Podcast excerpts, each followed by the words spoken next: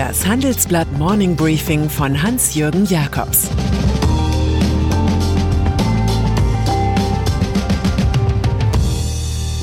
Guten Morgen allerseits. Heute ist Dienstag, der 22. Dezember, und das sind unsere Themen. Optimismus, die Impfkraft aus Mainz. Pessimismus, Chinas Finanzblasen. Attentismus, der Streit der DFB-Chefs. Dieser Podcast wird präsentiert von ServiceNow. Ob im Office, Homeoffice oder unterwegs. Die Art und Weise der Arbeit hat sich in den letzten Monaten stark verändert. Aus wie gewohnt wird alles neu. Und Unternehmen und Mitarbeiter müssen lernen, damit umzugehen. ServiceNow schenkt Zuversicht und bietet praktische Unterstützung für die zukünftige Organisation des Arbeitsalltags. Mehr dazu in den Show Notes. Impfungen. Geht es um Covid, hat man fast immer die Wahl, mit dem Chaos oder mit der Hoffnung zu beginnen. Weil der Weihnachtsmann bald den Kamin herunterrutscht, an diesem Morgen also das Positive zuerst. Da ist beispielsweise Präsident-elect Joe Biden, der vor laufender TV-Kamera das Pfadfindermotto allzeit bereit variiert hat. Ich bin bereit, sagte Biden und ließ sich dann impfen, alles zur Nachahmung empfohlen. Und da ist am anderen Ende der Vakzinverwertungskette Ugur Shahin. Er ist der Chef von BioNTech in Mainz, dessen SARS-CoV-2-Präparat am Montag von der EU-Arzneimittelbehörde EMA genehmigt wurde. Im April könne Deutschland durch Impfkampagnen eine Reduktion der stationären Behandlungen in Krankenhäusern erreichen und im Spätsommer dann eine Immunisierung der Bevölkerung, sagt der Pandemiepionier. Schon in den nächsten Tagen will er das mutierte britische Coronavirus untersuchen. Weil es so schön ist, an dieser Stelle Erich Kästners Gedicht über den Verbleib des Positiven aus dem Jahr 1930. Und immer wieder schickt ihr mir Briefe, in denen ihr dick unterstrichen schreibt, Herr Kästner, wo bleibt das Positive? Ja, weiß der Teufel, wo das bleibt. Virusmutation. So sind wir also in der Abteilung Chaos angelangt. Zu sehen sind teuflische Lkw-Schlangen vor und in Dover. Frankreich hat aus Angst vor dem mutierten Virus den Frachtverkehr nach England gestoppt. Britische Supermarktketten befürchten, bestimmte Obst- und Gemüsesorten könnten bald knapp werden. Einreiseverbote für Reisende von der Insel gibt es ohnehin bereits in den meisten EU-Ländern. Neun Tage vor dem von ihm betriebenen Brexit fordert Premier Boris Johnson die EU auf, den unterbrochenen Warenverkehr wieder flott zu machen. Nach einem Telefonat mit Präsident Emmanuel Macron in Paris gab er sich hoffnungsvoll. Das Problem werde so schnell wie möglich gelöst, sagte Johnson. Vor den ökonomischen Folgen der Blockade warnt IFO-Chef Clemens Fußt im Handelsblatt. Die Symbolwirkung der Abschottung zum jetzigen Zeitpunkt könnte deutlicher nicht sein, auch wenn sie durch die Pandemie bedingt ist. Tele Columbus im deutschen Kabelnetz liegt Tele Columbus weit hinter Marktführer Vodafone, hat aber große Pläne. Bis 2030 sollen knapp zwei Milliarden Euro in Netzinfrastruktur und Glasfaserausbau fließen. Das soll der eigenen Marke namens Pure dienen.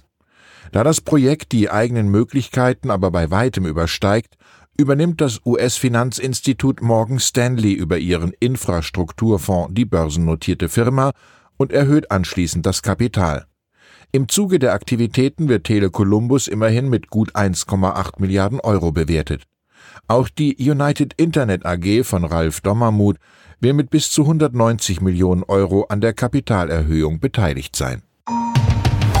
China Chinas Finanzsystem wird zunehmend durch hohe Schulden, Kreditausfälle sowie durch eine Immobilienblase geprägt. Das sind die Resultate einer breiten Analyse unserer Korrespondentin Dana Heide. Seit Oktober haben drei namhafte Konzerne Anleihen nicht zurückgezahlt.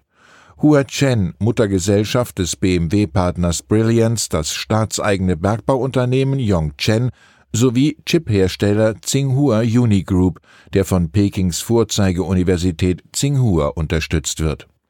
Nach Berechnungen der Ratingagentur Fitch liegt der Rekordausfall von Anleihen der Staatskonzerne in den ersten zehn Monaten 2020 bei 5 Milliarden Euro. Der in der Corona-Krise weiter gestiegene Schuldenstand lokaler Regierungen und der Verbraucher machen den Aufsehern Sorgen. Auch der ausgeuferte Schattenbankenmarkt und das aufgeblähte Immobiliengeschäft sind ein Risiko. Die Schuldenquote von Haushalten, Firmen und Staatsverbindlichkeiten liegt bereits bei 272 Prozent. Die alarmierte Regierung sind auf Maßnahmen gegen die drohende Schieflage. Die steigenden Immobilienpreise haben Staatspräsident und Parteichef Xi Jinping immer wieder zur Mahnung getrieben. Häuser seien zum Wohnen da und nicht um damit zu spekulieren, sagte Xi. Aufseher Guo Shu-king von der Regulierungsbehörde CBIRC warnt, seit dem letzten Jahrhundert standen von mehr als 130 Finanzkrisen in der Welt mehr als 100 im Zusammenhang mit Immobilien. Alexei Nawalny der russische Oppositionelle Alexei Nawalny hat einen Scoop gelandet, indem er sich die Tricks seiner Gegner im russischen Geheimdienst FSB zu eigen machte. Der derzeit an einem geheimen deutschen Ort lebende Politiker gab in einem Telefonat mit dem Agenten Konstantin Kudryavtsev eine falsche Identität an. Er behauptete, der Nationale Sicherheitsrat habe ihn mit einer Untersuchung beauftragt. Er solle herausfinden, was bei der versuchten Vergiftung Nawalnys im sibirischen Tomsk schiefgelaufen sei. Die Antworten in dem aufgezeichneten Gespräch sind entlarvend. Danach soll der FSB das Nervengift Novichok in der Unterhose des Opfers platziert haben. Der FSB spricht von Fake, fabriziert von einem westlichen Geheimdienst. Staatspräsident Wladimir Putin hatte jüngst bestätigt, einige FSB-Spione hätten Nawalny über Jahre hinweg beobachtet.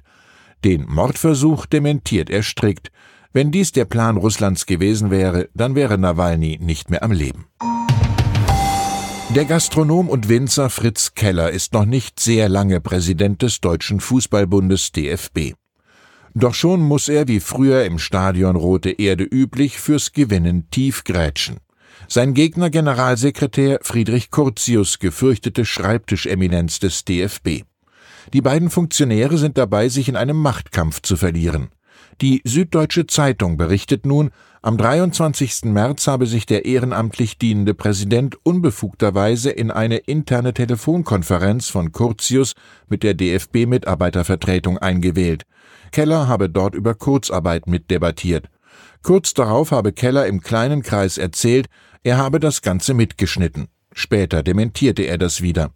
Eine Selbstanzeige Kellers wurde wohl vom damaligen DFB-Ethikchef Thomas Oppermann, dem inzwischen verstorbenen SPD-Politiker, rasch zurückgewiesen, ohne dass die Ethikkommission jedoch offiziell betraut wurde. Diese Causa ist noch um einiges konfuser als der aktuelle Spielstil der Nationalmannschaft. Die muss übrigens in letzter Instanz das Geld für diesen intriganten Stadel verdienen. Und dann ist da noch die Currywurst von VW, eine Art Schmankerl in Sachen Betriebsfrieden. Sie ist seit 1973 im Sortiment des Autokonzerns. Mit Ausbruch der Pandemie gab es den Kantinenknüller jedoch nur noch dienstags, da die Mitarbeiter die Wurst mit einer Grillzange aus der Warmhaltewanne nehmen mussten. Dann griff der Betriebsrat für die Schwerarbeiter in Halle 54 in die Gewürzmischung. Wer täglich hunderte VW Golfautos zusammensetze, der brauche Energie, meldete er sich. Das Argument überzeugte. Jetzt gibt es die VW Currywurst wieder täglich, gereicht von Fachpersonal. 30 Mitarbeiter in der konzerneigenen Schlachterei freuen sich, vermutlich im Verbund mit dem Feinschmeckermagazin Falstaff, das den kulinarischen Hit aus Wolfsburg mehrmals schon lobte. VW-Kritiker halten sich an die Shakespeare-Figur Sir John Falstaff. Der braucht einen langen Löffel, der mit dem Teufel ist. Ich wünsche Ihnen einen auch kulinarisch angeregten Tag. Es grüßt Sie herzlich Ihr Hans-Jürgen Jakobs.